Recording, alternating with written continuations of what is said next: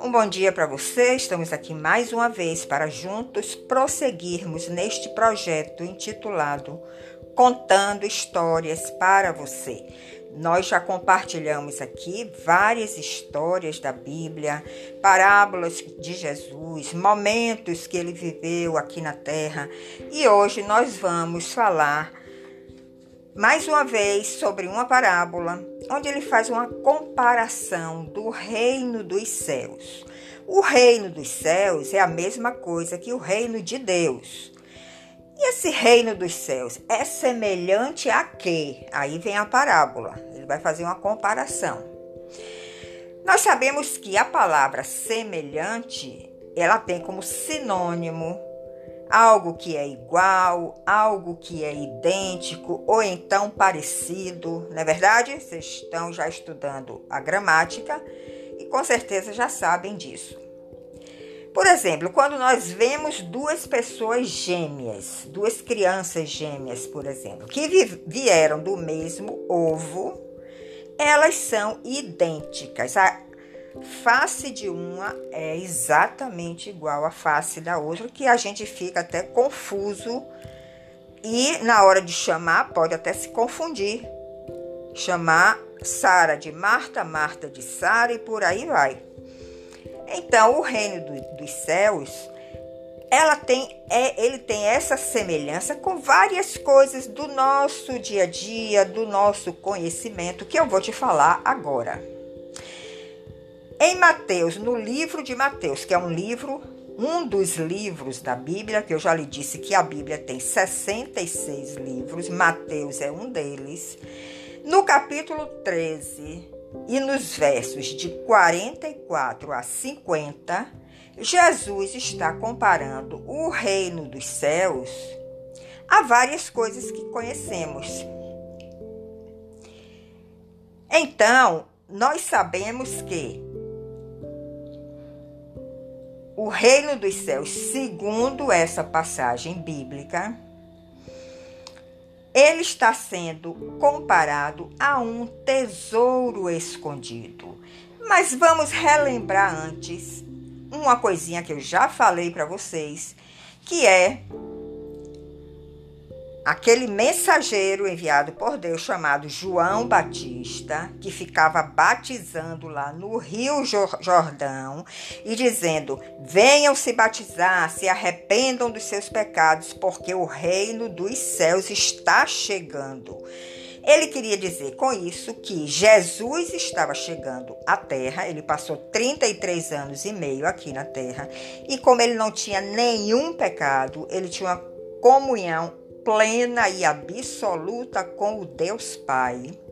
O reino dos céus estava todo nele, no seu ser, no seu na, na, manifestação das suas atitudes, na forma como ele falava, ele expressava esse reino dos céus, na forma como ele pensava, ele expressava esse reino dos céus, quando ele agia para com o próximo, aquela pessoa que estava diante dele, ele expressava o reino dos céus. Então, João Batista, lá no Rio Jordão, estava chamando o povo: se arrependam dos seus pecados, venham se batizar nas águas aqui, no Rio Jordão, porque o reino dos céus está chegando. Jesus estava chegando à terra numa forma física é, corpórea, ele veio como um homem, em um corpo, como todos nós temos essa forma corpórea, né? E Jesus veio também desta forma para ensinar a todos sobre o reino dos céus, para chamar os pecadores ao arrependimento e para purificar e santificar essas pessoas para que eles retornassem ao reino dos céus, porque como nós já sabemos, Adão e Eva foram expulsos do paraíso, que é o reino dos céus, porque eles cometeram o pecado da desobediência, obedeceram, em vez de obedecer a Deus, obedeceram ao inimigo de Deus, que apareceu em forma de serpente. Então, toda a descendência de Adão e Eva, o que é isso? Todos os filhos dos filhos dos filhos dos filhos que foram gerados a partir de Adão e Eva vieram com a natureza de pecado. Mas o Deus Pai mandou o seu filho, o Deus Filho, Jesus Cristo, para a terra, exatamente para convencer o, o homem do seu pecado através da visitação do Espírito Santo, que é o Espírito Santo de Deus, para que eles se purificassem, se santificassem e retornassem ao reino dos céus, a esse jardim maravilhoso onde Deus habita. Então, nessas passagens bíblicas que nós vamos ler agora, Jesus, por exemplo, em Mateus 13, capítulo 13, verso 44, ele diz que o reino dos céus é semelhante a um tesouro escondido no campo. Vocês que são crianças sabem aquela brincadeira de caça ao tesouro. Como é essa brincadeira? A gente esconde alguma coisa e aí os outros vão procurar aquela coisa escondida, aquele tesouro escondido. No caso aqui, esse tesouro escondido é a palavra de Deus que nos leva à presença de Jesus Cristo. Então, Jesus está dizendo que o reino dos céus é semelhante a um tesouro escondido no campo. Mas um certo homem o achou e deixou lá escondido para si mesmo. Ele não deu para ninguém. Ele viu que era uma coisa valiosa.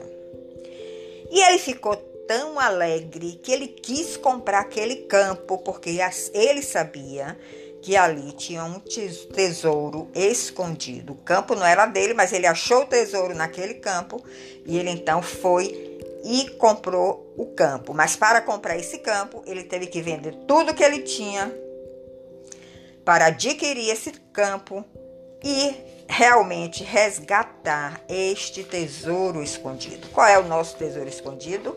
É a palavra de Deus que nós vamos na Bíblia encontrar, buscar esse tesouro que está ali na Bíblia quando nós lemos. Se o Espírito Santo vem e nos dá assim uma luz para nós enxergarmos a mensagem que Deus está querendo passar para cada um de nós nós estamos encontrando esse tesouro escondido. E às vezes nós temos que vender tudo, nós temos que nos desapegar de tudo para continuar nessa busca pelo tesouro escondido. Então, Jesus está comparando aí o reino dos céus com o tesouro escondido. O reino dos céus é a presença de Deus, é a manifestação de Jesus. O tesouro escondido é a sua palavra que nos leva à sua presença, que nos leva à presença do Pai e a própria vida de Jesus em nós, porque quando nós estamos sendo santificados, ele vem e vai morando no nosso coração. Cada dia em uma porção maior, em uma dimensão maior, até que nós podemos até nos tornar como ele, totalmente sem pecado. Mas em Mateus 13, do, no verso 45 e 46, Jesus faz outra comparação do reino dos céus. Ele diz que o reino dos céus é semelhante a uma pessoa que procura boas pérolas para negociar e, tendo encontrado uma pérola de grande valor, vende tudo para comprá-la. Então, Jesus aí está comparando o reino dos céus a uma pérola de muito valor. E a nossa pérola mais valiosa é exatamente Jesus Cristo. Você está se encontrando com Ele? Você está se encontrando com essa pedra essa pérola de grande valor que é Jesus Cristo. Você está lendo a Bíblia para você ir recebendo essa luz divina, para que seus olhos comecem a ser abertos e você enxergue essa pérola de grande valor para a sua vida. O que é que essa pérola de grande valor vai fazer na sua vida? Vai lhe ensinar como caminhar aqui na terra. Vai lhe dizer o que é certo e o que é errado. Vai fazer com que você reconheça os homens bons e os homens maus e se livre dos homens maus. Então, esta pérola de grande valor, que é o próprio Jesus Cristo, que nós encontramos ele lendo a Bíblia, ouvindo mensagens, ouvindo histórias, ela vai nos ensinar como caminhar nesta terra e ir de volta a esse jardim do Éden. Em Mateus capítulo 13, ainda, do verso 47 a 50, tudo isso vocês podem ler na sua Bíblia. Vocês já podem ter uma, Bíblia de adulto, porque eu estou aqui falando para crianças que já estão lendo, crianças que já têm a capacidade de entender. Então, mesmo que vocês não entendam tudo, vocês precisam ler a Bíblia, já uma Bíblia de adulto que tem os textos, as histórias, como eu estou contando aqui para vocês. Então, nesse capítulo 13 de Mateus, de 47 a 50, o reino dos céus é semelhante a uma rede que, lançada ao mar, recolhe peixes de várias espécies. Então, Jesus aqui está comparando o reino dos céus Há uma rede de pescador. O que é que o pescador faz? Ele vai no mar, que podemos dizer que é o campo de trabalho dele. Ele pega a sua rede, ele joga no mar e ele vai recolher muitos peixes. Mas vão ter peixes bons e peixes que não vão servir para ele comercializar, ganhar dinheiro, vender. E Jesus faz assim também, ele joga a sua rede nessa vida terrena. O campo aqui é a terra, é o mundo, ele está jogando a sua rede, ele está pescando muitos peixes, que são os homens, mas aí ele vai separar os homens bons dos homens maus. Então, essa parábola diz: E quando a rede já está cheia de peixes, os pescadores arrastam-no para a praia e separam os peixes bons dos peixes ruins que não vai dar para ele comercializar, para ele ganhar dinheiro. Você já viu alguma pescaria em alguma praia? Que o pescador, os pescadores jogaram a rede e a gente vê eles puxando. São vários homens ali, porque precisa ter força, né? Quando a rede está pesada, com muitos peixes, um homem só não consegue tirar. Então, eles arrastam a rede para a praia e eles vão selecionando, separando os peixes bons dos peixes ruins. Jesus faz a mesma coisa aqui na terra, está fazendo hoje a mesma coisa aqui na terra, lançando a sua rede e pescando muitos, mas ele vai olhar para cada um e vai dizer: Você está me buscando, você está me conhecendo, então você é um peixe bom. Eu vou botar desse lado aqui, do lado direito. E para o outro, ele pode olhar e dizer: Você tem cometido muitas maldades, você ainda está cheio de pecado. Você precisa se santificar, mas você não quer se santificar.